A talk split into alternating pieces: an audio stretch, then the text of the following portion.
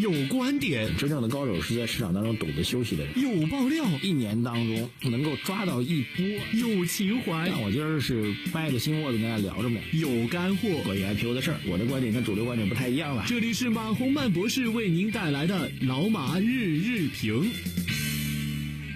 呃，各位老马日评的听众朋友们，大家早上好！二零一九年的五月二十七号星期一啊，这个感谢大家收听由理财魔方冠名播出的老马日评，点评一下周末啊，然后发生的一些事情吧。第一件事情当然是 半科技 半娱乐的一个新闻啊，就是在河南南阳啊，一位很有名的 叫青年的企业家啊，名字叫青年啊，其实岁数已经挺大了，做的这个。水变清的这汽车啊，原来的媒体报道是说，这给车的发动机里面不能叫发动机里啊，给车的动力系统里面加水，水呢通过它这动力系统就变成氢啊，然后这氢的氢气当然是一种可燃的这个燃料了，能量了，那么就可以推动这车前行，而且据说加一次水，这车呢可以跑三百到五百公里啊，很厉害啊，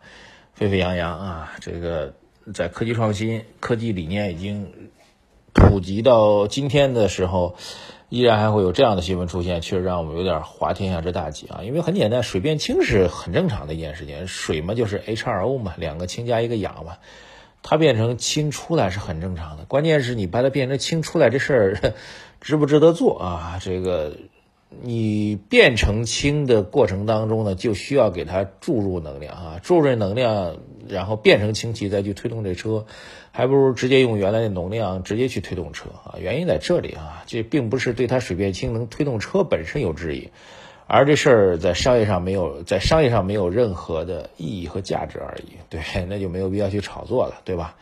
那我们做的新能源汽车，那么这个这种推动跟它这种概念和意义肯定是不一样的，这是一个基本的点吧？这是在科技方面一个讨论，特别是。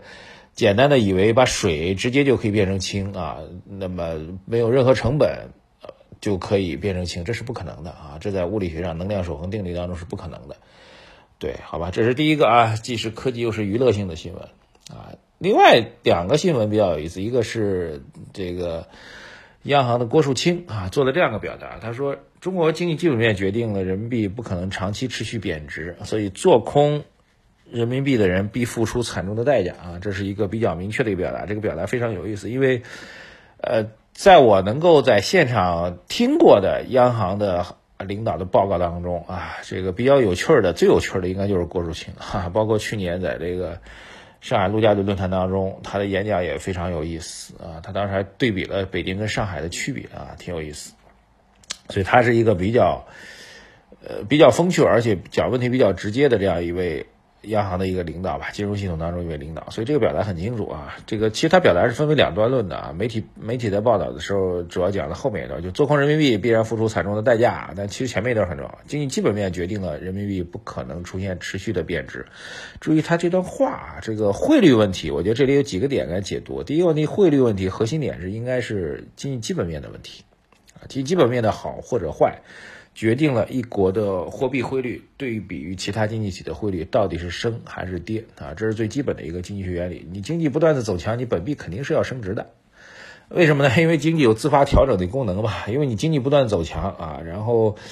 呃，这个你就会有大量的商品卖到境外去。那人民币是本币升值啊，你的本身的货币升值的话，会抑制你的对外出口的这样一种动力啊，实现国际经贸关系的一个平衡。这是一个经济自发调整的一个逻辑。同样的道理啊，如中国经济确实短期遇到一定压力和挑战，但是说按照他的说法，人民币不可能出现持续的贬值。你就说短期贬值有可能，持续不断贬值是不可能的啊。这个我确实也是同意的啊。经中国经济的强大的韧性，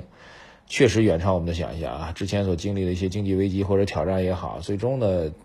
都没什么太大问题哈，这个所以，我们一直在讲不要放大短期的波动哈，低估了长期的这个经济影响啊，所以这个表达应该对于海外市场当中做空人民币的机构呢，是一个非常明确的一个战略上的啊心理上的一个喊号啊，这个特别在香港市场啊，历史上确实出现过曾经试图通过香港市场来做空港币、做空人民币的这样一些机构，最终都是惨败而归的，所以这个喊话我觉得还是一个信心上的提振吧。第三个事情呢，就是。包商银行被接管啊。这件事情出来之后呢，大家冷不丁觉得有点突然，说哎为什么？当然大家可能根本就不知道这家银行，这是最主要的哈。包头商业银行，首先它肯定在包头吧，这个区域性的一个城商行吧，城市商业银行对被接管，为什么呢？这件事情真正的深意呢是两个层面。第一个层面呢，其实包商银行大家可以仔细去查一下它的股东的背景，它就是传说中的那个英文说叫做 Tomorrow 啊，Tomorrow 系的这个金融机构。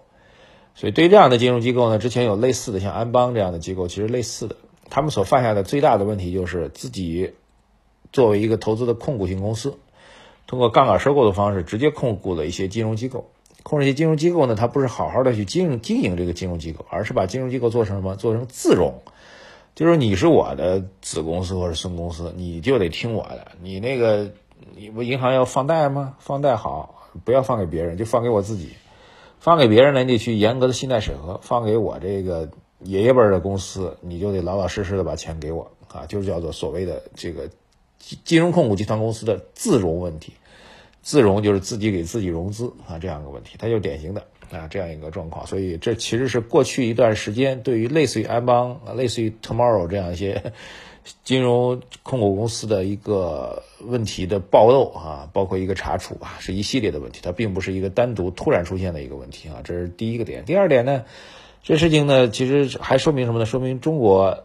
中国金融系统的这个稳定性啊，哪怕你是城商行。央妈也不会坐视不管，也要把你好好的照顾好。那我们看看最终的处理方案啊，这个个人的金融机构的存款理财，通通不受任何的风险啊，一毛钱的风险您不用担心，好好的在那儿啊，建行负责托管，钱都在那儿搁着呢，一分钱都不会少您啊。虽然我们的存款保险制度规定的是五十万以上就不能够全额保障了，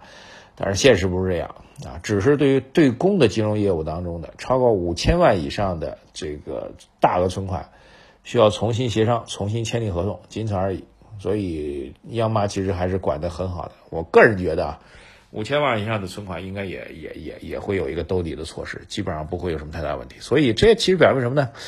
固然有这种泛义上的父爱啊、父爱的问题存在，父爱过于宽泛确实有个问题。但是呢，也证明中国的啊金融的风险远远比海外要可控。这是利弊结合吧？当然，总体来讲是利大于弊啊。否则，一家假如包商包行真的是包商行真的是倒掉了，那其实会带来金融机构的连锁性反应啊，整个城商行可能都会彻底的崩溃，对吧？至少在短期信心方面会出现影响。那中国确实有自己的优势和实力在吧？本周其实有两个重要时间点做一个预判啊，做一个这个提醒。第一个呢是呃月底。季度月度的这个 PMI 又要数据要公布了啊，四月份哦，现在公布五月份的数据应该还是比较好的，对，这是第一个，我们来观察一下。第二一个就是六月一号啊，中国对美方的那个六百亿进口商品的惩罚性关税提高就要执行了，这是第一个时间节点，看看本周有没有在贸易摩擦方面有没有新的一些变数会出现。好，谢谢大家，微信公众号财经网红饭，各位留言、点赞、转发，谢谢大家。好，节目最后呢，我们要感谢一下理财魔方对我们本节目的冠名支持。理财魔方倡导科学投资基金，为每一个用户量身定制基金投资组合，涵盖股票、债券、大宗商品、海外的 QD 基金等等，可以满足中高净值人士的资产配置需求。理财魔方呢，拥有证监会颁发的基金销售牌照，合法合规。大家呢，可以在各大应用商店下载理财魔方 APP 体验一下。